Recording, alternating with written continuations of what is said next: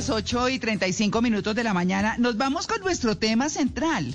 Pues, ¿quién no quiere ser rico? La verdad es que tener los, eh, eh, pues, el dinero para... Los recursos. Sí, los recursos, exacto, para, para tener lo que se quiere. Yo, yo no creo que uno deba, pues, necesariamente querer eh, tener eh, montones, porque dicen quienes conocen del tema que los multi, multi, multimillonarios tienen que estar buscando dónde invierten, dónde invierten, y eso también es un problema. Pero, pero vivir rico, bien, como a uno le gusta, con gusticos y demás, como a todos nos gusta, por supuesto, pues bueno, es nuestro tema de hoy, ¿quién quiere ser millonario? ¿Cierto? Así que, bueno, tenemos hoy un tema maravilloso con un invitado amigo de esta casa, importantísimo youtuber, escritor, conferencista y coach en educación financiera, Juan Diego Gómez. Juan Diego, buenos días. María Clara, buenos días. Un saludo para ti, para toda la mesa y por supuesto para todos los oyentes de Blue Radio. Bueno, yo quiero comenzar con una frase de Bill Gates que me parece importantísima y dice, no es tu culpa si naciste pobre pero es tu responsabilidad si mueres así. ¿Usted está de acuerdo? Absolutamente. Absolutamente. pero totalmente. Mira, mucha gente no tuvo papá millonario, no nació en cuna de plata, ni gateó en un tapete persa, pero termina siendo millonario. Entonces hay mucho de mérito, mucho de determinación, mucho de tosudez y querer ser millonario. Es que hay algo bien interesante acá tú ahorita decías lo siguiente, ¿quién no quiere ser rico? María Clara, ¿sabes qué? La mayoría de las personas no quieren ser ricas. Y tú dirás, pero a ver, ¿cómo así? Sí. No, hay ninguna diferencia entre una persona pobre y una persona que quiere ser rica, pero que no hace nada útil para lograrlo. Claro. Claro, ahí digamos que cuando uno se pone a leer de todo esto eh, para abordar el tema de la mejor manera, dice, los no ricos buscan el camino sencillo, los ricos buscan el mejor camino. ¿Es esa mentalidad la que nos diferencia? Cuando la persona cambia la mentalidad, le cambia el patrimonio. Yo por eso le digo tanto a las personas, no te obsesiones tanto por mm. buscar el dinero que el dinero te busque a ti. Y me preguntan, ¿y cómo? Mira, si tú satisfaces necesidades, si haces cosas que la gente necesite, siempre te perseguirá el dinero. Pero si tú, por ejemplo, obsesionas por conseguir una cantidad de dinero y no te concentras en el propósito de tu vida, en aquello que haces bien, en aquello que se te da, en aquello para lo que viniste al mundo, siempre tendrás problemas financieros. Entonces la mentalidad es más determinante a la hora de ser millonario, a la hora de lograr un capital. ¿Tú sabes por qué la mayoría de los empleados nunca se vuelven ricos?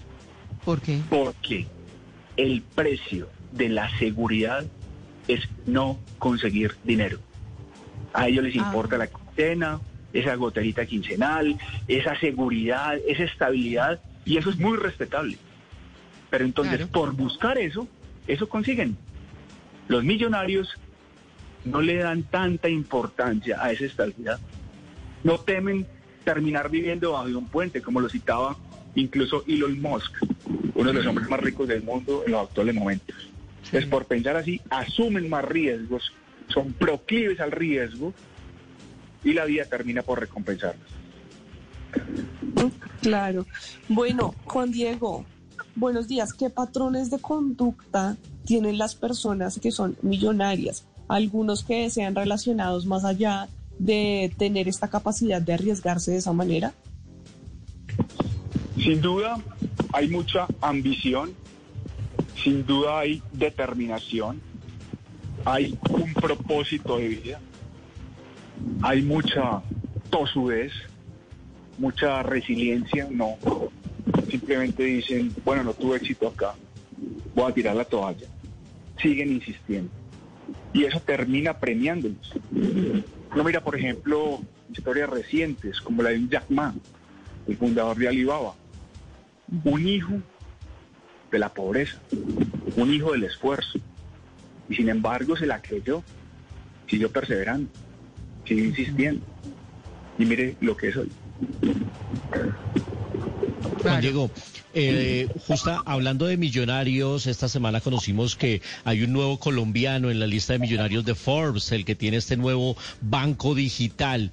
¿El escenario digital, el escenario de Internet es el nuevo campo de acción para llegar a ser millonario? Sin duda, sin duda, ha ayudado muchísimo todo el tema digital.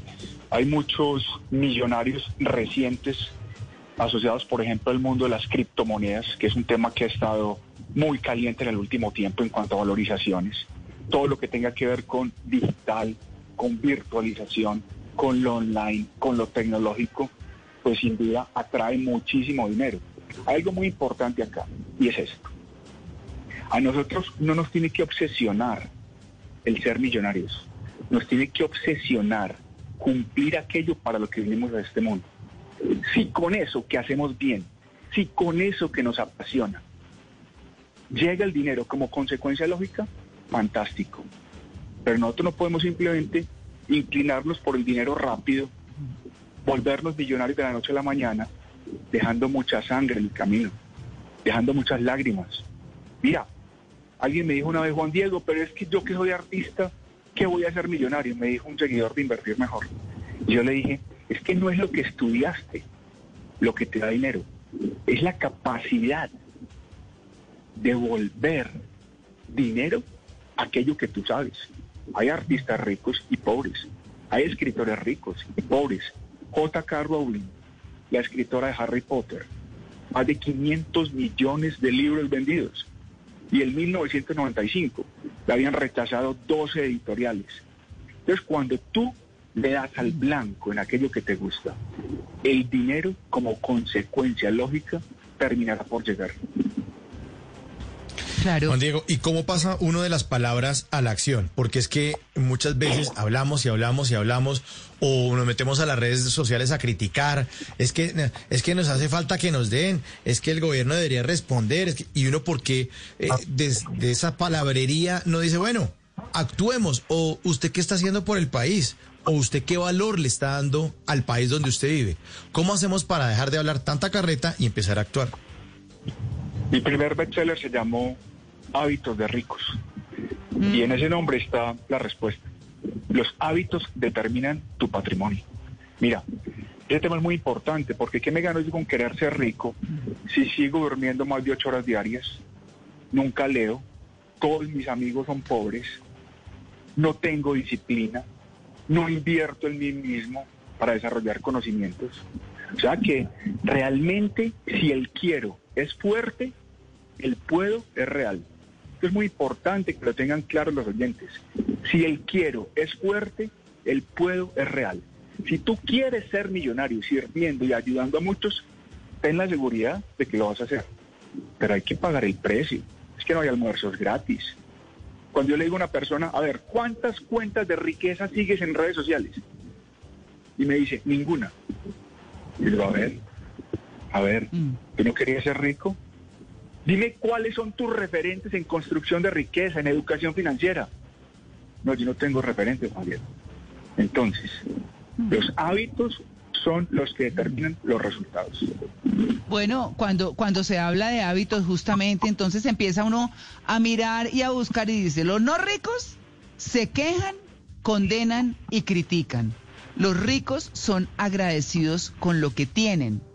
Los no ricos buscan consejos amateur, o sea, de, no tan expertos. Y los ricos buscan consejos de expertos. Pero hay una cosa que me impresionó mucho que dice, los no ricos tienen televisores grandes, los ricos tienen librerías grandes. Está buenísimo. Buenísimo. Buenísimo. Totalmente. Totalmente. Para mí no hay una mejor inversión, María Clara, que haber sido un buen lector, sin duda. Algo que me haya dado a mí dinero en la vida, ser un buen lector, porque tú por un precio muy bajo aprendes muchas cosas de personas que han estado puestas al fuego, que han cometido errores, que han tenido aciertos y que por ello vierten en unas páginas todo lo que saben. Y tú te apalancas con eso. pero la gente lee muy poco. La gente lee muy poco. El promedio de libros en América Latina por año es de uno. Un libro leído por año. Eso es una vergüenza. Yo a mis seguidores les digo, lean siquiera mínimo cinco libros al mes. Que esté leyendo constantemente. De inspiradores, de personas que le muestran un camino. De gente que ya ha hecho la tarea. Mauro. Juan Diego, eh, uno, uno a veces está lleno de miedos, ¿no? Todos tenemos miedos. Pero la gente exitosa no deja que esos, que, que los miedos los, los limiten o los definan. Mira, yo frente al tema de miedo digo dos cosas. Lo importante no es tener eh, o no miedos. Te puedes tener 350 miedos. Pero que tú tengas una motivación de vida tan grande que eclipse esos miedos. Algo por lo cual el miedo se vea pequeño. Y lo otro, que es frase de mi autoría, es esto. El miedo más la fe siempre suman 100. Ojo con esto. El miedo más la fe siempre suman 100. Si tu miedo es de 100, tu fe está en cero. Si por el contrario, tú eres una persona de mucha fe, tu fe está en 100, tu miedo está en cero. Entonces cuando yo le digo a la gente, vea, póngale fe a la vida, trabaje, haga la tarea, le está automáticamente reduciendo el miedo. Ajá. O enfrentándolo, o enfrentándolo, ¿no? Ah, pero total, no, es que cuando yo estoy diciendo, ten una motivación grande de vida para que eclipse tus miedos, ya se haya tácito ahí el enfrentarlo. Y yo pongo siempre un ejemplo muy coloquial. Tú dices que le tienes miedo a las alturas, por ejemplo, pero si en un edificio que se incendia está tu hija en el piso 20 y te llama, mamá, ven por mí, María Chiara, ven por mí que me estoy muriendo, Tú dices, no, mira niña, lo que pasa es que yo le tengo miedo a las alturas, allá te morirás. No, no, no, no, no, ¿cuál miedo a las alturas? Tú vas por ella, tú vas por ella, tú te vuelves la mujer maravilla, haces lo que sea. ¿Dónde quedó el miedo entonces a las alturas? No mm. existe. ¿Por qué? Porque la motivación, que era salvar a tu hija, era mucho más grande que el miedo. Así funciona en el tema riqueza. Mira, uno no logra lo que no le gusta. Cuando una persona me dice a mí, Juan Diego, es que la riqueza es, o el dinero es un mal necesario, o es el causante de todos los males, yo le digo, mira, ¿sabe que usted con esa mentalidad nunca será rico? Nunca será rico, porque aquello que odias, aquello de lo que te alejas. Claro, por supuesto. Claro, Juan Diego, eh, ¿qué, análisis le da usted a los resultados de la encuesta que tenemos hoy en nuestra cuenta de Twitter, arroba Blue Radio Co, donde en la que le hicimos la pregunta, ¿la plata es para gastarla, ahorrarla o invertirla? Y el 64% dice invertirla, el 10% ahorrarla y el 27% dice gastarla. ¿Cómo analiza usted esa respuesta de nuestros oyentes? Le digo dos cosas concretas. Primero, me alegro ver que invertirla tiene la mayoría de las respuestas. Ahora, lo segundo que le digo es, yo le diría las tres cosas, las tres cosas. Yo no quiero ser el más rico del cementerio no habiendo disfrutado la vida. Cuando a uno le dicen, vea, no, no, no, no, no, ahorre y se gasta las cosas al final. ¿Al final de qué? Al final de qué? Lo que ha mostrado esta pandemia es que la palabra mañana no existe. ¿Qué es el mañana? señor. ¿Qué es el mañana? Al pues final, por favor, que al final, cuando ya no tenga rodillas para recorrer Europa, cuando tenga un colesterol alto que no pueda comer nada, o para dejarle la plata a un yerno ilustrado y a una nuera con ideas, olvídese. La nuera con ideas. Sí, no. Oye, pero mire, cuando uno empieza a, a buscar todo esto de los hábitos de los millonarios y demás, eh, ay, yo me le atravesé a Mauricio, ¿cierto? No, adelante, adelante. Bueno, bueno, no, pero sí, eh, discúlpeme, Mauro, yo ahorita lo, veo, pero es que estaba, estaba revisando. Cuando uno empieza a buscar, bueno, los, los eh, hábitos que siempre han hablado, que levantarse temprano, que ta, ta, ta, bueno, muchas cosas, pero cuando uno empieza a ver emprendedores exitosos, millonarios jóvenes, como, como John Rampton, por ejemplo, eh, él, él dice, por ejemplo, bueno, además de despertarse temprano, tienen unos hábitos que suenan, algunos algo nuevos para todos.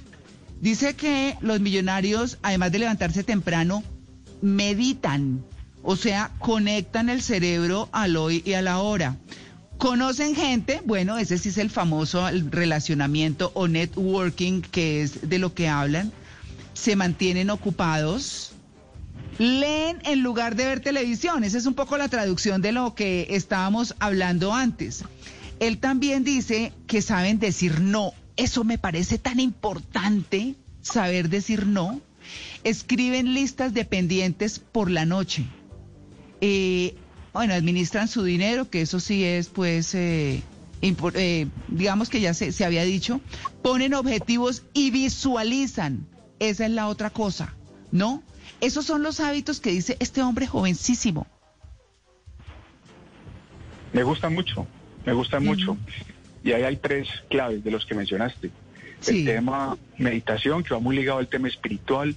Sí. Es que ser buena persona, tener esa conexión con ese ser superior es muy útil muy útil. Repito, no es que seas millonario, es cómo lo logras. El cómo sí que es importante. Lo segundo de los libros, vital. Y tercero, hay un punto que a mí me parece fantástico en la construcción de la riqueza y es las relaciones. Las relaciones. Yo le pregunto muchas veces a las personas que me dicen, Juan Diego, quiero progresar financieramente, ¿quiénes te rodean? Y es un círculo de pobreza, pero no solamente material, no, de pobreza mental, esos destructores de sueños, esos tóxicos. Gente que está diciendo, eso no te va a funcionar. Pero es que tú tienes que mirar quién te da consejos. Créele al que haya demostrado logros. Créele a aquel que puede hablar con el ejemplo. Créele a aquel que ha recorrido el camino que mm. quiere recorrer. Pero el gran problema es que a la mayoría de la gente le habla al oído persona pobre, persona que no ha hecho nada desde el punto de vista financiero. Y así las cosas, ¿con qué ejemplo le va a poder dar cátedra? Total. Total, así es. Eh, otro hábito también podría hablarse de, hablar menos y escuchar más, ¿no? Cuando uno escucha, aprende también, ¿no? Juan Diego. Y lo digo porque la gente, eh, que es una cosa que a mí me ha preocupado en los últimos años, esa barra brava en las redes sociales de estar insultando a todo el mundo, y de tener la razón y de pontificar acerca de las teorías. De hecho, ahora todo el mundo es experto en vacunas, ¿no? Por ejemplo. O cuando tiembla, todo el mundo es experto en temblores, ¿no? Entonces, es eh, tener la capacidad de, escucha, de oír a los demás para, para aprender de todo el mundo, ¿no? Y es un arte. Es un arte. Una persona que sea buena para escuchar tiene un patrimonio muy grande. Ahorita tú mencionabas habría que dar el tema de decir no a muchas cosas. Eso es determinante. Eso es determinante. Yo no puedo cobrar el tiro de esquina e ir a cabecearlo. Yo tengo que especializarme. Si quiero mejorar mi patrimonio en lo que mejor hago. Y dedicarme todo el día a ello. No solamente dos horas a la semana. Pero te van a absorber si a todo le dices que sí. Entonces yo estoy mm. aquí con 30 chats y leo 50 memes y veo 200 eh, series y al final del mes dices, Juan Diego, no me alcanza ni siquiera para pagar mis gastos fijos. Y yo le voy a decir, pero perdón, perdón, perdón, ¿y qué esperabas? ¿Qué mm. absorbieron? Le dices demasiado sí a muchas cosas a las que le deberías decir no realmente. Eso qué importante. Bueno, entonces Juan Diego, así como para, para cerrar eh, y viniendo de no solo de lo que hemos hablado, sino por supuesto de su conocimiento, de su experiencia y de todo lo que le han dejado estos años de coaching y de crecer en este tema, le quiero preguntar los puntos específicos, concretos para decirle a la gente, oiga, usted puede ser millonario. Lo primero, saber que la dificultad es el biberón del millonario.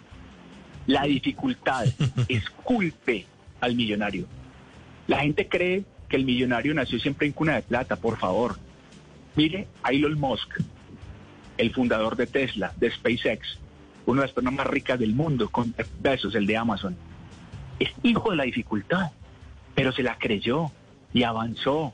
Y en vez de decir es que yo no tuve esto, yo no tuve aquello, entendió que ese pasado difícil no era un sillón para sentarse a llorar, Mm. sino un trampolín para saltar más lejos. Nunca es tarde para tener un pasado feliz. Creérsela, asumir riesgos, mejorar hábitos, estudiar, relacionarse mejor. Juan Diego, pero es que todos mis amigos son pobres. ¿Y quién dijo que todos sus amigos tenían que estar al lado suyo o ser de carne y hueso? Usted los puede leer, los puede modelar, los puede ver en YouTube. Pueden estar incluso muertos y seguir siendo inspiradores. Y lo otro, ¿cuál es tu propósito de vida? Ah, Ese punto específico por el cual preguntas, ¿a qué viniste tú a este mundo? Juan Diego vine a ser el mejor chef del planeta. Juan Diego vine a ser el mejor abogado de América Latina. Si tú te aplicas a eso porque se te da, porque te nace, porque te apasiona, porque sientes la sangre correr como suero por tus venas, la consecuencia lógica será llenarte de dinero. Ten la seguridad. No te Bueno. flageles, no te flageles, no te concentres en lo que haces más, en lo que haces mal. Explota lo que haces bien. Bueno, ahí está, pues. Juan Diego, eh, sin palabras, buenísimo ese resumen. Lo vamos a recordar en lo que nos llevamos puesto al eh, final del programa. Muchas gracias y un feliz día. Muchas gracias y espero estar próximamente, María Clara, Sí, en señor. Bogotá. Que esta pandemia nos deje, porque en mayo sale nuevo libro de Juan Diego Gómez, para Ah, que los oyentes estén atentos y se vuelquen a esas librerías a comprarlo. El nombre del libro es Sorpresa. Sorpresa. Ah, no, pero ¿cómo así? Buen título. Claro que se llame Sorpresa, es un buen nombre para un libro escrito por usted. Muy bien. Un placer. Bueno, muchas gracias. Bueno, muy bien. Muy bien, ya regresamos. Estamos en el Blue Jeans de Blue